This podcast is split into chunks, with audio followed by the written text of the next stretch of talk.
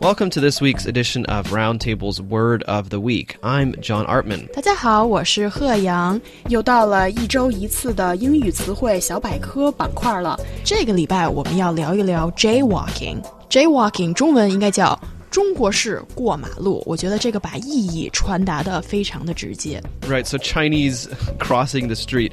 Um, and so in English, uh, jaywalking is uh, the illegal or reckless pedestrian crossing of a roadway. So, for example, people crossing between intersections without yielding to drivers, or starting to cross a crosswalk at a signal intersection without waiting for a permissive indication to be displayed. Well, that's nicely put。几乎每天都会发生。我们看到在呃路上不看红绿灯直接闯马路，而且还有一个很有中国特色的一点，就是一大窝蜂的人一起过马路。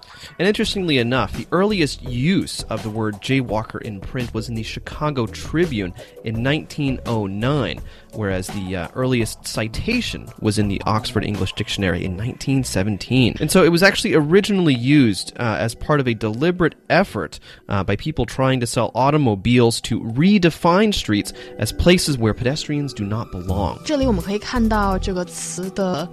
And so actually the word jaywalk, so that's J A Y W A L K, is actually a compound word derived from the word jay, which in this case means an inexperienced person and the word, of course, walk. Oh. 嗯，OK，这这个词看来还有表达没有经验的人的意思。虽然对于我们的中国听众来说，很多时候一说到 J，我首先想到的就是周杰伦，或者是 或者是 Modern Family 里头的那个老爷爷，嗯、他也叫 J。不过这里它有其他的含义。Yes, exactly. And so jay is actually a very old word that's not used, at least in American English. I'm not quite sure about in the UK.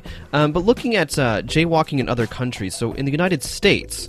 Uh, um, usually state laws require that drivers yield to uh, pedestrians at crosswalks and at many other locations. However, there are sometimes when pedestrians are supposed to yield to cars. When you say yield, you mean by giving way Wrong. to the other Yeah. party. Yeah. Yes.